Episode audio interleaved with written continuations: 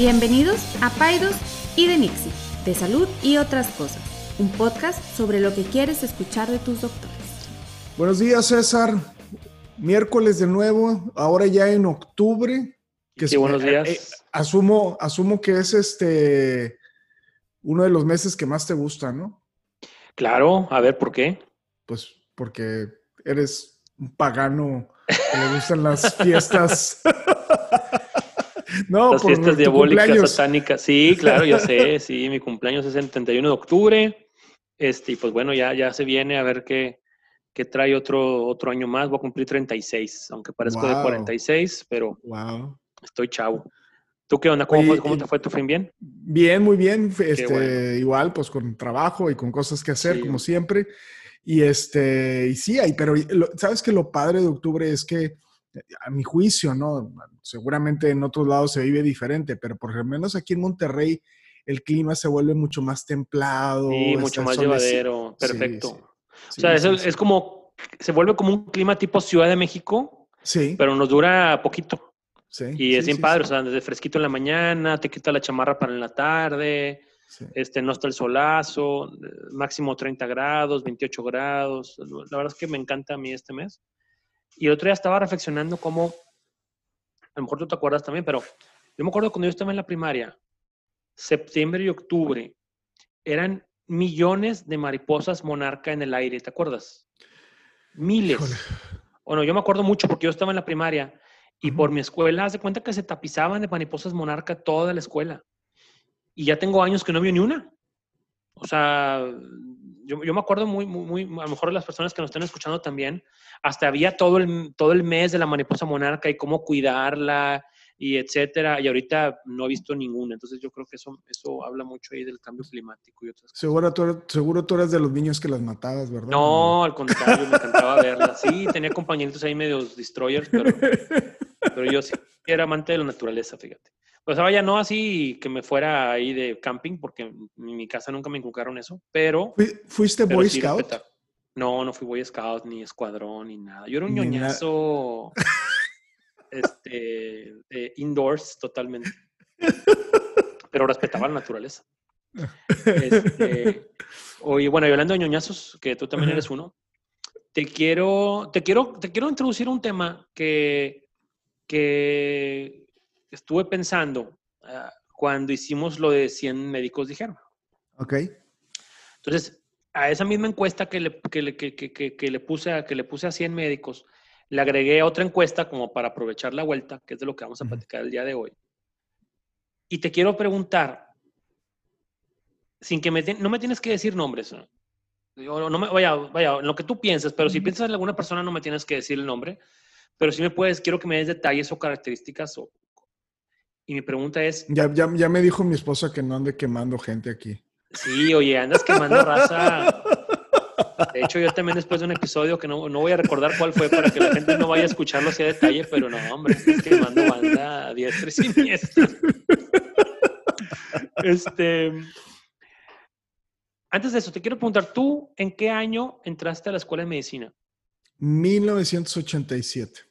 Ah, la tostada, yo tenía. Estaba, estaba, este, estábamos escuchando rock en tu idioma y, este, ¿sabes que deberíamos de hacer un capítulo de recordando música y invitar a gente de nuestras diferentes edades? Pero sí. no, no, no, la, 1987 llegué aquí.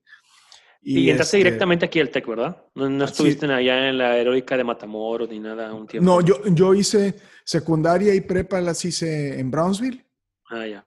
Y luego de allá me vine para acá. De hecho, yo no quería, no quería estudiar medicina, pero esa es otra, otra historia. es para otro este, episodio. bueno, en el 87.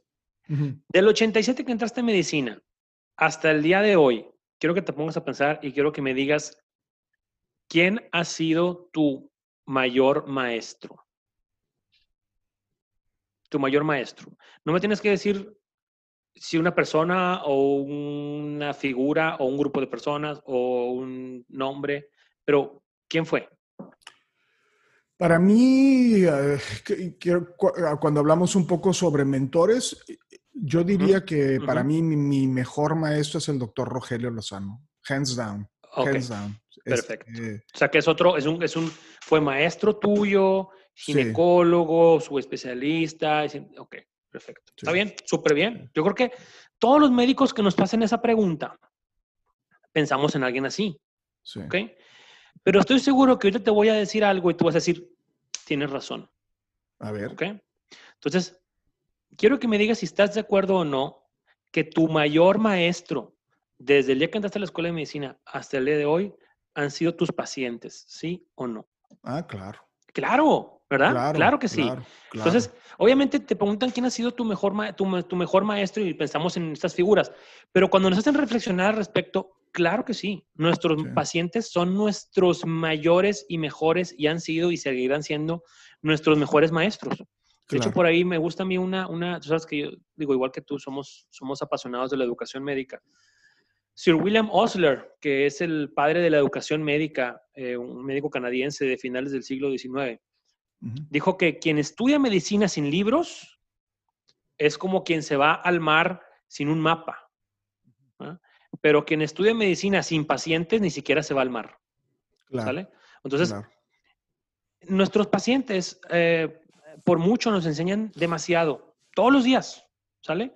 Y, obviamente tenemos estas figuras, como tú mencionas, el doctor Lozano, yo también tengo mis figuras que nos han enseñado de la disciplina, del quehacer del médico, etcétera. Pero desde, desde el primer paciente que viste en tu vida hasta el, último que viste el día de ayer, nos enseñan demasiado.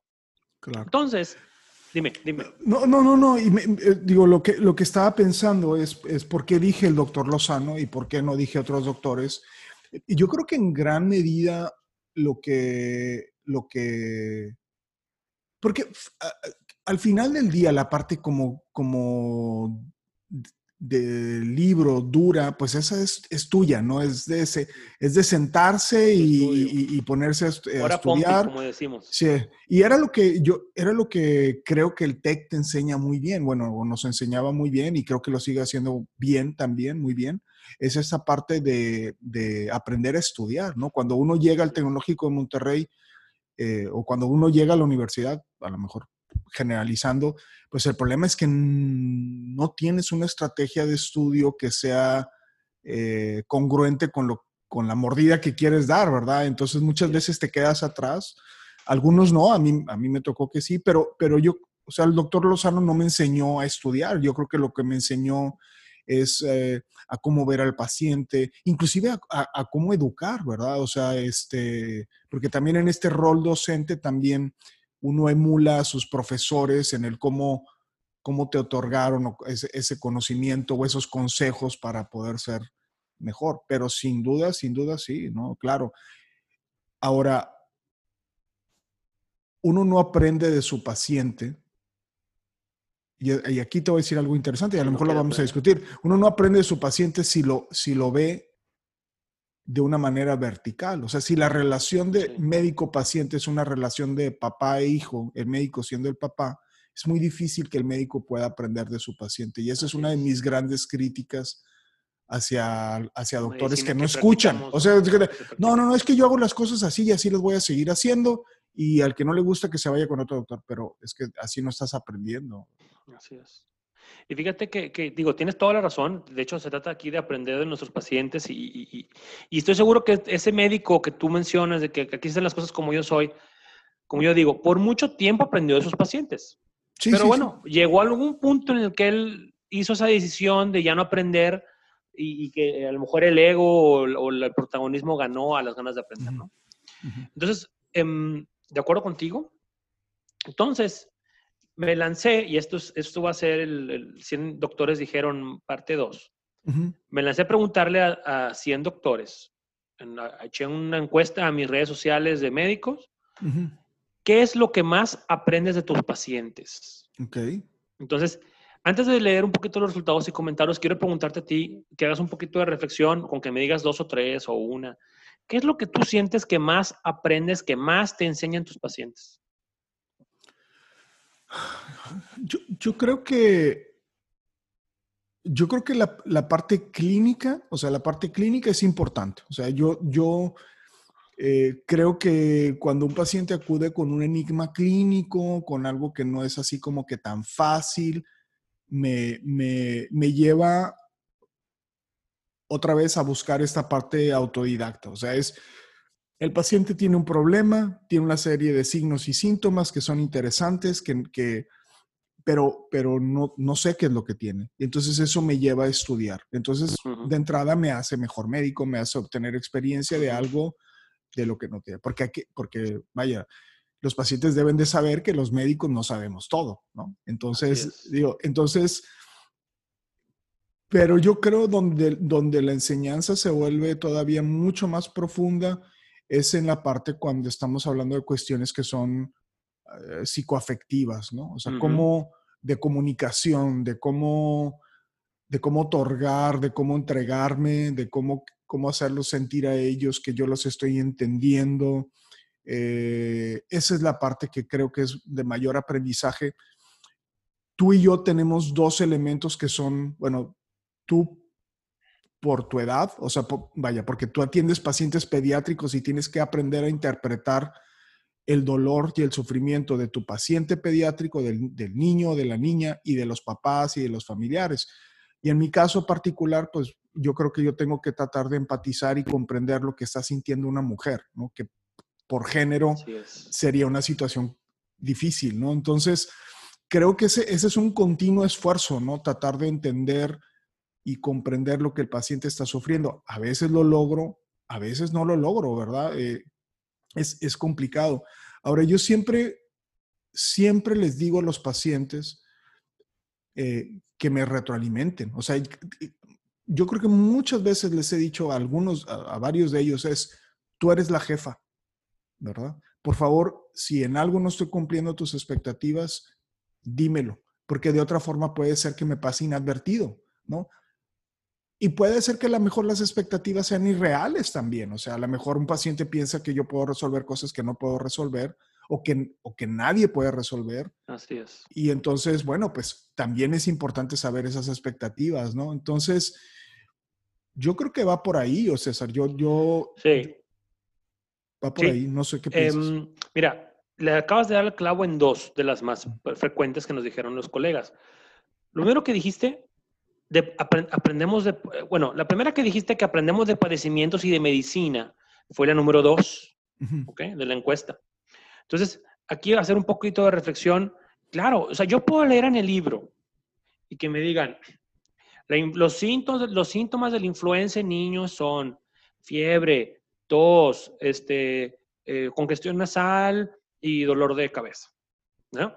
Y luego llega un niño y no tiene fiebre. Y yo digo, pues no, no es influenza porque no tiene fiebre, por decirte un ejemplo. Claro. Y luego le tomo una prueba de influenza y sale positiva. Entonces ese, paciente me acaba de enseñar que los niños puede que no tengan fiebre cuando tienen influenza. Por decirte un ejemplo de cualquiera. Entonces a lo que voy con esto es, una cosa es el libro y otra cosa es el paciente que tengo enfrente. Y todas esas, esas características, esos detalles, esas como trampitas, las únicas personas que nos los han enseñado a través de los años son los pacientes porque el libro te dice los síntomas más frecuentes, los cuadros clásicos, por eso decimos a veces que el paciente trae un cuadro de libro, decimos. El libro quiere decir, lo trae clásico, así, muy franco, que cualquiera que va pasando en la esquina hace el diagnóstico.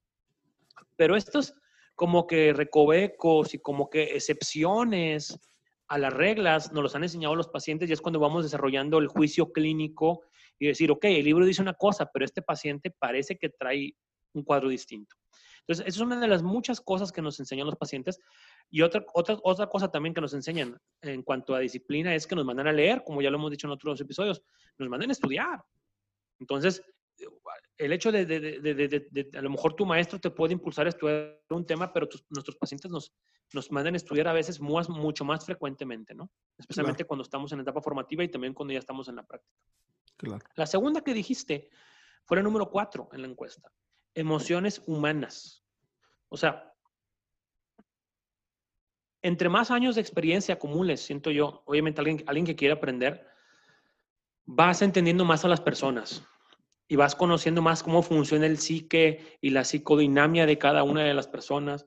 A lo mejor con que, con que platiques con alguien durante 20 minutos, ya puedes ir haciendo una aseveración sobre su personalidad, sobre qué, qué le puede afectar si se lo digo que no. Entonces, te vuelves un lector de personas que sin, pues, sin pacientes eso no lo pudiéramos aprender.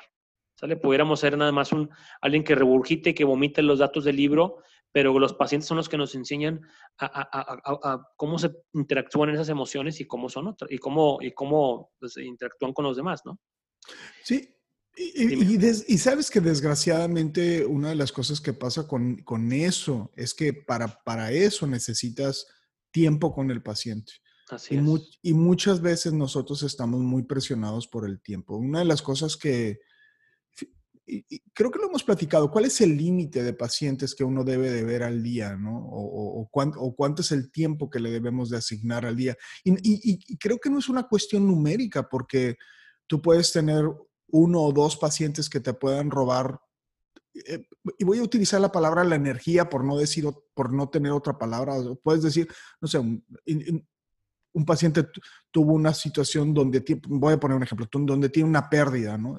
Dar esa noticia es una noticia muy triste, eso te, te merma el día, te hace sentir mal a ti también y entonces en consecuencia no es una cuestión numérica, no sé si me explico, o sea, ya, ya, ya tienes, ya, ya te gastaste de ese día, te gastaste en tus emociones y, pero a veces también cuando tienes muchos, muchos pacientes, muchos, no, no, te puedes entregar al 100 como lo haces cuando tienes menos pacientes. No, no lo sé, o sea, es... Como que encontrar un balance entre, entre el tiempo que le dedicas, la cantidad de pacientes que ves, pues, para poder aprender lo más que se pueda de cada uno, ¿no? Entonces, apenas ese, ese balance a veces es bien, difícil de, encontrar. Fíjate, la número uno, em, aquí agrupé varias porque se parecían mucho, pero por mucho eh, fue una, una categoría que incluía estas tres ¿Qué, es lo que más aprendes de tus pacientes? el número uno es aprecio por la vida, valorar las cosas importantes o valorar la familia. ¿Sí? Y también aquí se mete otra que estaba también muy, muy parecida que se llama la fragilidad de la vida. O sea, todos, todos tenemos pacientes que nos enseñan cómo la vida cambia en un instante, cómo no tenemos la vida comprada. Y, yo creo que eso, alguien que no ve pacientes o que está en otro ámbito, pues lo sabe, ¿no? Pero nosotros que lo vemos muy seguido, que lo vemos eh, eh, eh, de primera mano, que lo experimentamos con los pacientes, como no tenemos nada asegurado, las cosas cambian de un minuto a otro, te dan un diagnóstico de cáncer, ahora que estamos en octubre, el mes de cáncer de mama, por ejemplo, o te dan un diagnóstico de alguna enfermedad muy difícil, o te dicen que, acabas de perder a tu bebé, o X, Y o Z. y eso lo vemos y eso nos hace, nos hace apreciar las cosas, ¿no? Y, a veces se nos olvida, Enrique, y a veces em, este aprecio por la vida, valorar las cosas importantes, valorar la familia. Esto es algo que, los pacientes nos, han enseñado desde el primer día y a veces se nos olvida pues hacer un alto en el camino y ver pues que lo tenemos enfrente todos los días y a veces se nos olvida, ¿no? Sí, sí, sin duda, no, no, no, sin duda, sin duda. A veces em, yo lo he, lo he platicado esto con, y a ver si lo puedo expresar bien, o sea, yo lo he platicado a veces esto con las dulas. Y la manera como yo lo he expresado es que los médicos, en términos generales, estamos como cableados para pensar siempre en el peor de los escenarios. Y, esto eh, pudiera parecer como un outlook en la vida como pesimista, pero es que el proceso mental que uno hace siempre ante cualquier evento es ¿Qué es lo peor que le puede pasar a esta persona? ¿Qué es lo peor que le puede pasar para entonces anticiparme y que no le suceda lo peor de lo que le pudiera pasar? Entonces, eso lo, empiezas a entender desde medicina desde que estás muy chiquito. O sea, es, eres optimista, esperas que el paciente tenga la mejor situación, pero el paciente no sabe, ¿por qué, dices, ¿por qué, ¿por qué el doctor se pudiera molestar que le llame en la madrugada por algo que no necesariamente es una emergencia, porque cada vez que suena el teléfono en la madrugada, tú tienes un microinfarto, ¿sí me explico? Porque no estás pensando, no estás pensando, me hablaron porque vomitó.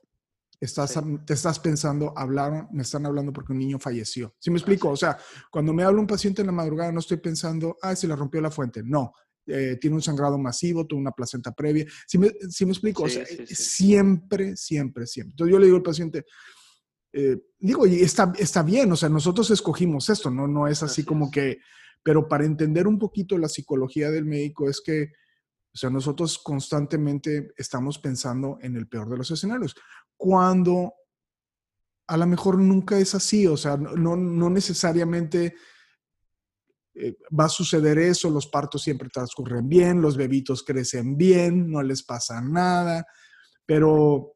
Es como cuando, es como cuando me preguntan a mí, o a ti también te van a preguntar, oye, em, este hospital, X hospital, eh, ¿cómo ves? Este, ¿Me lo recomiendas? ¿Está bien, ¿Están bien padres las habitaciones? Y, y yo estoy pensando, pues sí, pero una complicación, un niño que nace con un problema, una, la verdad es que, por decirte un ejemplo, la terapia, intensiva no, no, es un mugrero, no está buena. O los, o los, o los no tienen buen equipo por si algo se complica. Entonces, tú y yo estamos pensando tres o cuatro pasos adelante de que algo malo puede pasar.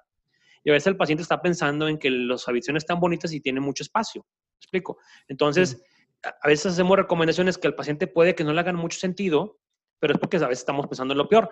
Y todas estas enseñanzas que nos ha dejado eh, los pacientes sobre cómo las cosas pueden cambiar, cómo la vida es muy frágil, cómo no tenemos nada comprado, pues a veces nos hacen tomar decisiones eh, eh, estando tres o cuatro pasos adelante y pues bueno, que, casi siempre es por el beneficio del paciente, ¿no? Entonces, otro, otro elemento que también salió en la, en, la encuesta em, como muy importante es la adaptabilidad. O sea, cómo, especialmente, por ejemplo, a mí que, que soy pediatra, yo lo veo eh, muy seguido, cómo los pacientes, especialmente los niños, se adaptan a todo, a lo que sea. ¿Me explico? O sea, me, ha tocado ver niños este, con abuso infantil, por ejemplo, o con situaciones bien duras, donde los papás fallecen, donde... Y el niño se adapta, ¿me explico? O sea, obviamente le lleva un proceso y todo, Igual, estoy seguro que tú ves a las pacientes como, em, o sea, una capacidad tan impactante de adaptación que eso a veces nosotros agarramos también pedacitos de ahí para adaptarnos nosotros. De hecho, lo, lo hacemos, o sea, de repente, digo, estoy tocando madera, ¿verdad? Pero que nos pasa que algún, alguna, algún paciente fallece, se nos va, o le pasa algo muy, este, o, tiene algún padecimiento muy importante, eh, devastador, pues aprendemos también a adaptarnos, me explico y a, y ok, aquí estoy con este paciente, estoy en este momento duro, pero cierro la puerta de la habitación y ahora tengo que irme con todos estos otros 10, 15 pacientes. Entonces, aprendemos a adaptarnos rápido y creo que eso nos, lo han enseñado los pacientes, ¿no crees? Sí, sin, duda. O sea, digo, y, yo lo, he comentado con, con, los alumnos y con, con algunos pacientes. Es una profesión de locos, o sea, porque tú llegas a la oficina, ¿no? Eh, llegas a la oficina en un lunes con toda la felicidad del mundo, eh, o, no, de genio, lo que fuese, ¿no? Te llega el primer paciente y, no sé, en tu caso, ¿no? Imagínate que te traen a un bebito y sonriente y todo feliz. Buenas noticias, Buenas noticias, está creciendo y risa, jajaja, te hace pipí. todas esas cosas. este, y, y ya, y, muy padre, ¿no? Y la paciente muy contenta, muy agradecida contigo. Próximo paciente, situación desastrosa, diagnóstico, un diagnóstico complicado, de pronóstico complicado, cosas así. Pasas de súper felicidad. De la felicidad al llanto. A, súper tristeza. Y luego viene otro paciente y, y, te hace cuestionamientos que pudieran ser voy a ponerlo ahí con todo respeto, como tontos, o sea, como, como, como triviales o, no sé, este... sí, muy sencillos, muy simples. Sí, o sea, este... Yo voy a dar un ejemplo aquí que me, a mí me irrita, pero lo entiendo. Es como cuando me, cuando me dicen, no, es que ¿cómo le hago para que sea niño o para que sea niña? Yo, yo estoy pensando, o sea, yo estoy pensando, a ver, con que nazca bien, o sea, pero lo entiendo. Yo tengo una tía de cariño que te dice que si vas con ella y le dices tus fechas, ella te puede decir en qué día concebir y te asegura con un 99% de, de, certeza que va a ser niño o niña. ¿eh? Pues, este, a ver, pásame sus datos para mandarle a mis pacientes. No, yo, o sea, lo digo con mucho respeto. No, no, yo entiendo que, que, que haya parejas que quieran experimentar con esto, pero pero hay, a mi juicio, ¿no? Otra vez viendo, viendo el, la Big picture. The big picture, no, pues hay otras cosas cien, cientos de miles de veces más importantes que el género, ¿verdad? Claro. Pero bueno, pero digo. Pero, es, pero esa capacidad que mencionas de en un día pasar por toda esta montaña rusa de, emociones, pues lo hemos aprendido de los pacientes, porque ellos nos han enseñado esas técnicas para adaptarse a las cosas. Y, y, pues bueno, eso también les los agradecemos mucho y parte de este episodio es agradecer a nuestros pacientes de todo lo que nos enseñan, ¿no? Em, Fíjate, te voy a leer algunas otras que también salieron, que no son las top five como las que ya platicamos, pero que se me hicieron muy, muy interesantes. Eh, hay otro que, es, que, que, que, fue popular que es a creer en mí mismo. Fíjate qué interesante. Wow. O sea, cómo los pacientes nos enseñan a creer en nosotros mismos. Y creo que tiene que ver en, por varias vertientes. La primera, pues porque, oye, pues vemos un paciente que le dimos, le dimos tratamiento, hicimos un buen diagnóstico, al paciente le fue bien, y tú sabes qué, oye, pues sí, sí sé esto, ¿me explico? Y eso te ayuda a creer en ti mismo. Pero también nos pasa, y nos pasa seguido a todos, ¿sabes qué? No es un buen diagnóstico, o, no fue el correcto, o me tomó tiempo llegar al diagnóstico, o de un tratamiento que no fue el adecuado. Y el paciente lo sabe, y en vez de decirte, eres un imbécil, ya no quiero saber nada de ti, te dice, no, doctor, yo entiendo, y gracias. Sí. Gracias porque Sabemos que lo hiciste con, con, con o sea, que, que, nos trataste con, con todas las intenciones de ayudarnos, porque le pusiste esfuerzo, le metiste tiempo y a lo mejor las cosas no salieron como quisiéramos, o fue un poquito accidentado el inicio, pero gracias, porque tú eres nuestro doctor y porque nos sentimos afortunados de que, wow, o sea, que te digan eso, cuando tú y el paciente saben que a lo mejor fue un inicio a lo mejor accidentado, a lo mejor hiciste algo, te faltó hacer algo, o yo qué sé, y el paciente te lo agradece y te dice, vamos, nos seguimos jugando contigo porque sabemos que, que, que, que, te preocupas por nosotros. Si eso no te ayuda a creer en ti mismo, no sé qué, no sé qué lo va a hacer. Claro. Entonces, dime. Sí. No, yo te iba a decir que, antes de que se me olvide, es, yo creo que, eh, eh, y adelantándome un poco a las conclusiones del podcast, yo diría que una de las cosas que el mensaje que creo que se debe de llevar el paciente es que ellos se sientan en ese rol siempre, ¿no? Así es, y entonces, de maestro de nosotros. De, maestro de nosotros. Y entonces si ellos lo entendieran así, entonces serían más prontos a ser asertivos, ¿no? A decir, oye, ¿sabes qué?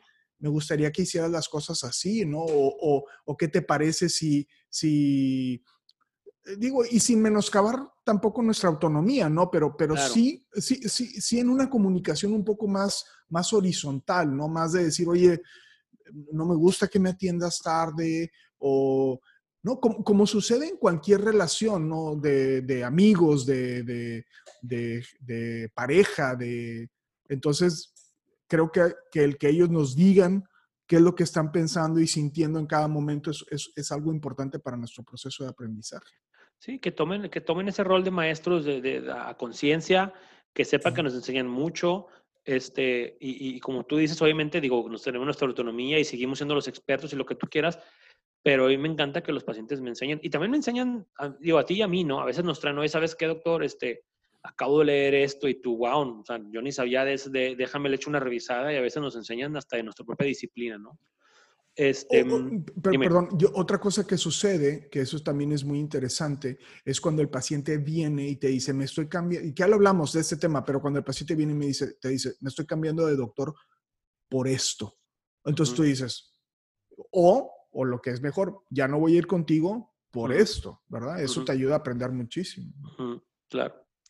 Pues bueno, la, eh, eh, la, verdad es que fue una encuesta que a mí me, me, me, me abrió mucho los ojos en un par de cosas.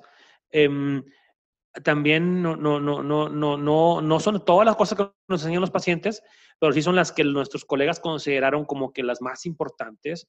Eh, padecimientos o medicina, lecciones de vida, la fragilidad humana, las emociones humanas, eh, capacidad de adaptarse, valorar las cosas importantes, a creer en nosotros mismos.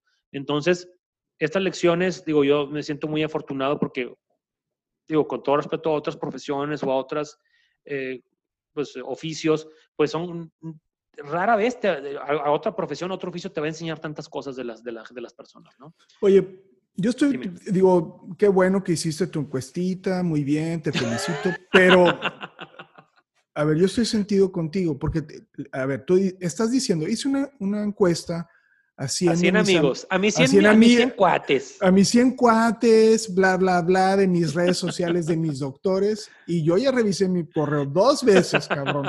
Y no hay ninguna encuestita de ningún tipo, maldito. O sea, yo no estoy en tus redes sociales. Ah, no, hombre. Uno, pues va, viendo, va viendo. Está viendo, lo que realmente lo que... No, hombre, pues es que no te las manda a ti porque no quería sesgarte. Te quería agarrar el virgencito, si es que todavía puedo hacer eso contigo. Este, y que no supieras las la, respuestas. Por eso. Ah, bueno, está bien, ya estaba yo. Tú sabes que tú eres my first and my only one. Con todo y que no te fijas que, que hago que bajo de peso por ti y todo. Oye, y andas, andas, y ya te vi que andas muy activito con un curso de. Se me hace que por eso te pusiste a dieta, mendigo. ¿Curso de qué? El curso de mi niño se está poniendo gordito. Ah. sí, fíjate que me invitó, pues no, es por eso, ¿verdad? Que me, estoy cuidando, pero, pero sí, pues cómo puedo hablar de eso si ando todo beso yo. Pero no, hombre, no, el, gobierno, de hecho, les invito, el gobierno de Jalisco me invitó a dar un webinar sobre obesidad de niños. va a ser el jueves. Está ahí, chequen mis redes sociales, eso para la liga.